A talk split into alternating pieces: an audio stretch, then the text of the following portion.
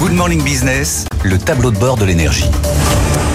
Et le parc nucléaire français se relâche. On est tombé euh, ce matin à 17 réacteurs arrêtés euh, sur 56, dont 7 pour des problèmes euh, de corrosion. C'est embêtant parce que les températures sont fraîches aujourd'hui et pour le reste de la semaine. EDF va en plus continuer à procéder à des maintenances au cours des six prochains mois. Il y a des réacteurs qui vont à nouveau être arrêtés. On pourrait monter de 20 à 25 réacteurs arrêtés vers le milieu de l'été. On va donc être obligé à nouveau d'emporter énormément d'électricité de la part de nos voisins et ça nous coûte cher. D'en plus, du côté euh, des barrages, on est rempli à 51%. Là, c'est le niveau quasiment euh, des moyennes saisonnières. Hein. On est autour de 55 habituellement, mais il faut faire attention au pilotage euh, de ces barrages car il y a aujourd'hui très peu de pluie. Il n'a quasiment pas plu de tout le mois de février. Donc, point d'attention particulier. Sur les stocks de gaz, on est rempli à 46%.